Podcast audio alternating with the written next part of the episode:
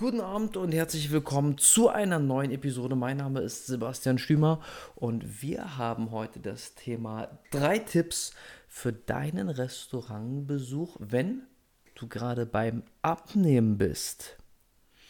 Und damit viel Spaß, äh, meine Freunde. Es ist ähm, ein Thema, was immer mal wieder kommt, wenn es heißt, oh mein Gott, ich habe gerade so gute Erfolge beim Abnehmen. Ich habe das alles gerade so diszipliniert durchgezogen. Jetzt wurde ich aber zu irgendeiner Feier eingeladen. Wir gehen ins Restaurant und das wird bestimmt der komplette Abriss.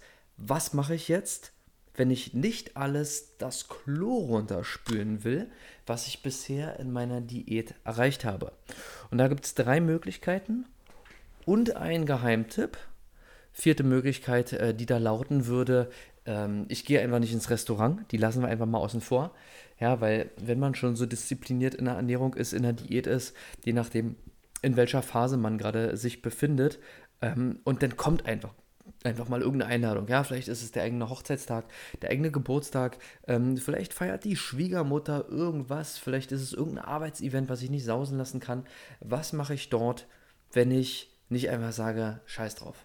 Ja, weil wenn ich sagen würde, scheiß drauf, dann wäre ich nicht da, wo ich schon wäre im Rahmen des Abnehmenprozesses. Ja, egal, ob der jetzt erst vor einer Woche angefangen hat oder vor einem halben Jahr. Wenn ich irgendwie diszipliniert dabei bin und auf einmal kommt irgendwas dazwischen, dann will ich gegebenenfalls schauen, dass ich diesen Erfolg halte und das nicht mit einem Restaurantbesuch gefühlt alles wieder kaputt mache. Und deswegen habe ich äh, drei Tipps, die mir sehr gut weiterhelfen ähm, beziehungsweise die ich auch oft an Kunden weitergebe oder so, wenn diese Frage mal aufkommt. Und deswegen möchte ich euch die hier in diesem kurzen Video mitgeben. Und zwar ist Tipp Nummer 1, dass ich mich einfach entsprechend vorbereite. Was bedeutet das? Das heißt, das sind Kleinigkeiten, die in Summe viel ausmachen. Und zwar, ich kann unmittelbar vor der Mahlzeit ein großes Glas Wasser trinken. Super Oldschool-Tipp, hilft aber viel, weil der Magen schon ein kleines bisschen gefüllt ist und nicht mehr so viel reinpasst, um es mal ganz wortwörtlich zu machen. Ja? ja, wenn ich riesen Kohldampf habe und richtig reinballern will, dann kann ich das machen. Guten Abend, schön, dass du dabei bist. Und wenn, wie immer, ihr wisst Bescheid, ganz kurz noch der Einwurf an der Stelle, wenn Fragen sind, einfach reinschreiben. Ich merke mir die Fragen. Am Ende gehen wir aus der Episode offiziell raus. Aber hier direkt im Live, Instagram und bei Facebook beantworte ich im Anschluss weiter die Fragen. Aber die Episode selbst, die komprimieren wir ab jetzt ein kleines bisschen, sodass die die Episode ist und Frage-Antwort-mäßig dann alles im Anschluss kommt. Also, ich könnte zum Beispiel auch direkt im Restaurant nicht unbedingt auf den ähm, Salat verzichten, den es unmittelbar davor gibt. Ja, weil oftmals ist es ja so, dass man sich denkt, oh geil, jetzt gibt es gleich so ein, so ein Riesenessen und ich will mir nicht irgendwie den, den Appetit verderben oder da schon gesättigt reingehen. Aber genau das wäre an der Stelle der Sinn der Sache, dass der Salat mich schon ein kleines bisschen sättigt, sodass ich dann einfach dementsprechend nicht so viel esse davon. Das kann ich auch natürlich schon kurz vor dem Restaurantbesuch machen, dass ich etwas entsprechendes in dieser Art esse. Zum Beispiel auch einen großen Proteinshake trinke. Ja, ein Shake ist mal schnell getrunken, aber er versorgt mich hochwertig mit Protein. Er sättigt mich ein kleines bisschen. Vielleicht könnte ich zum Beispiel auch einen Proteinpudding essen, der nochmal zusätzliche Ballaststoffe drin hat. Auch das wäre eine Möglichkeit, sodass ich dann einfach schon ein kleines bisschen gesättigt in die Geschichte reingehe. Und schon habe ich mit zwei, drei kleinen Handgriffen da viel getan um dementsprechend die Eskalation nicht ganz so groß werden zu lassen, wenn ich denn im Restaurant vor Ort bin. Und das bringt mich natürlich unmittelbar zu Tipp Nummer zwei, denn gegebenenfalls habe ich Einfluss darauf, was es für ein Restaurant gibt, was es für Speisen sind. Ja, heutzutage ähm, gibt es Sachen, da wäre äh, vor zehn Jahren in dieser Form gar nicht dran zu denken gewesen. Ja, wenn ich beispielsweise ähm, mir irgendeine so fette Bowl reinballere oder so. Ja, vor zehn Jahren hat kein Mensch gewusst, was eine Bowl ist. Aber sowas, was ja indirekt nicht viel mehr als ein Salat in geil ist, mit einfach noch viel, viel cooleren Zutaten, lässt das Gefühl aufkommen, oder nicht das Gefühl, das trifft es eigentlich gar nicht, ähm, aber die Tatsache entsteht, dass ich einfach was Leckeres, Gutes esse, was mich sättigt und was Spaß macht, was aber nicht zwingend Pizza und Burger ist. Versteht ihr, was ich meine?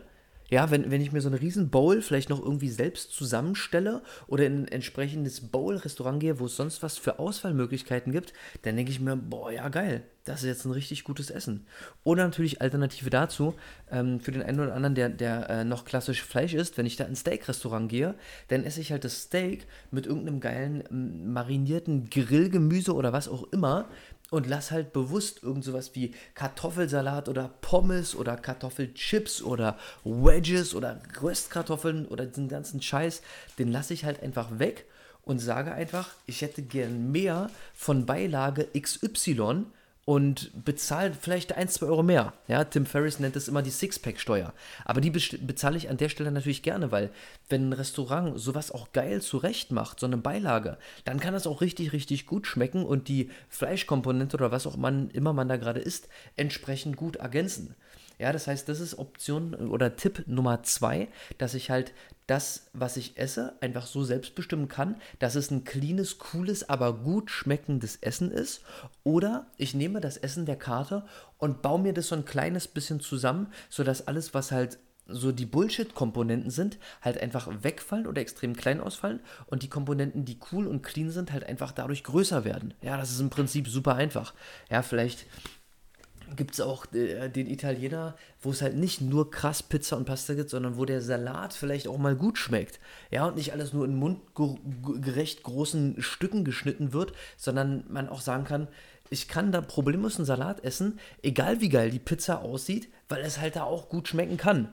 Ja, aber manchmal geht es eben nicht. Manchmal ist es halt nicht möglich, dass, dass das Restaurant das so macht und man auch nicht großartig die Möglichkeit hat, da umher zu variieren. Ähm, Schatz, falls es für dich eine Rolle spielt, du bist ähm, im Bild, aber du kannst auch gerne ein, zwei Sachen einwerfen, wenn du möchtest. Ich weiß gar nicht, worum es geht. Tipps, wie man ins Restaurant gehen kann, obwohl man gerade beim Abnehmen ist und den Restaurantbesuch nicht absagen möchte. Auf Soßen verzichten. Ja, da habt das. Sagen, sehr, sehr wichtiger Punkt. Wenn was gebraten wird, sagen, dass es mit wenig Öl gebraten werden soll.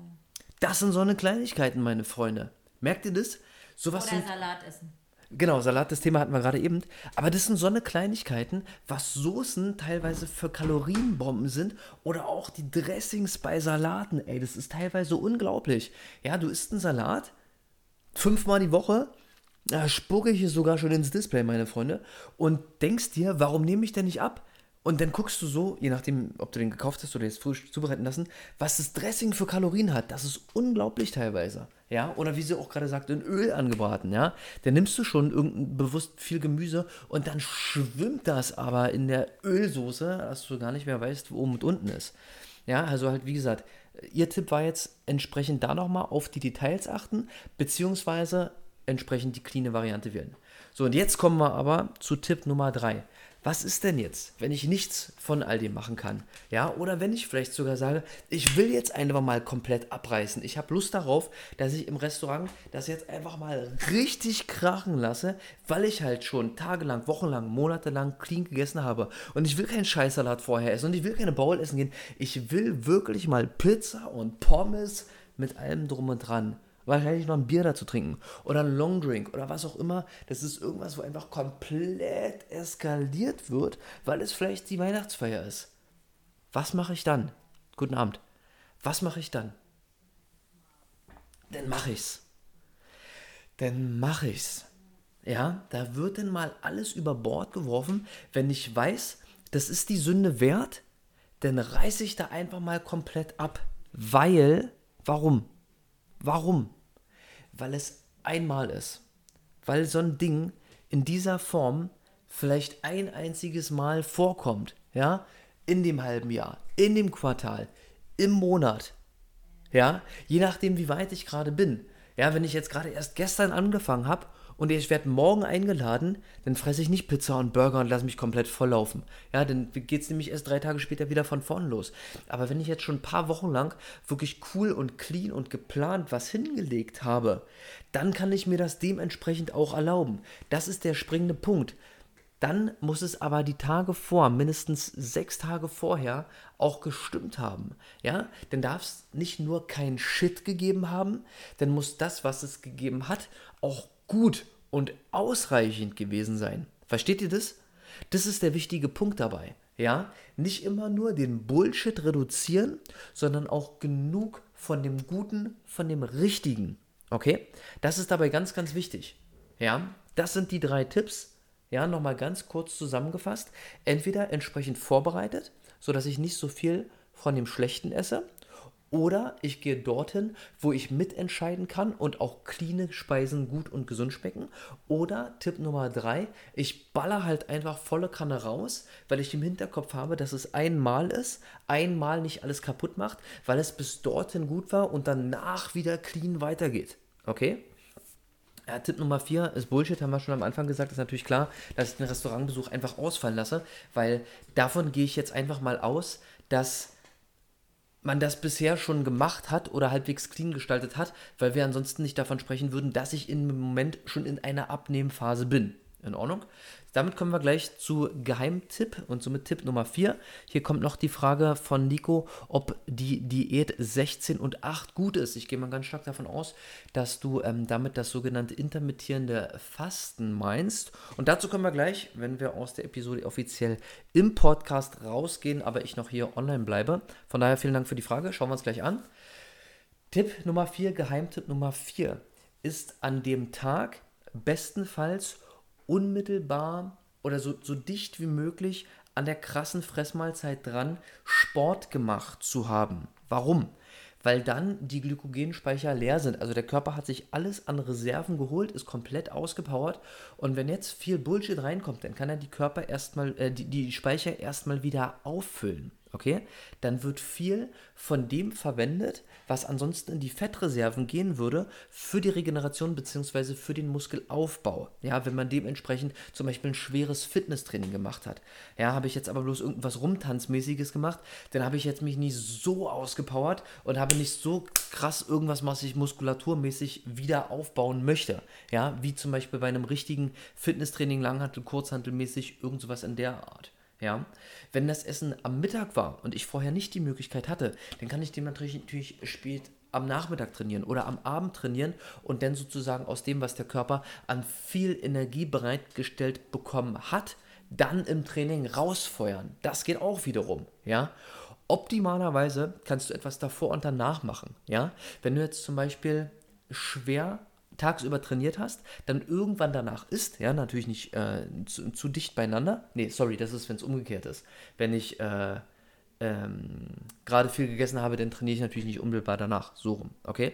Aber das Beispiel sollte jetzt sein, dass ich schwer trainiert habe, kurz danach esse, Speicher wieder auffülle, viel von dem schlechten Essen in Anführungsstrichen für den Muskelaufbau genutzt wird, ja, soweit es äh, im Rahmen der Mahlzeit möglich ist und dann danach vielleicht nochmal irgendwas Entspanntes mache.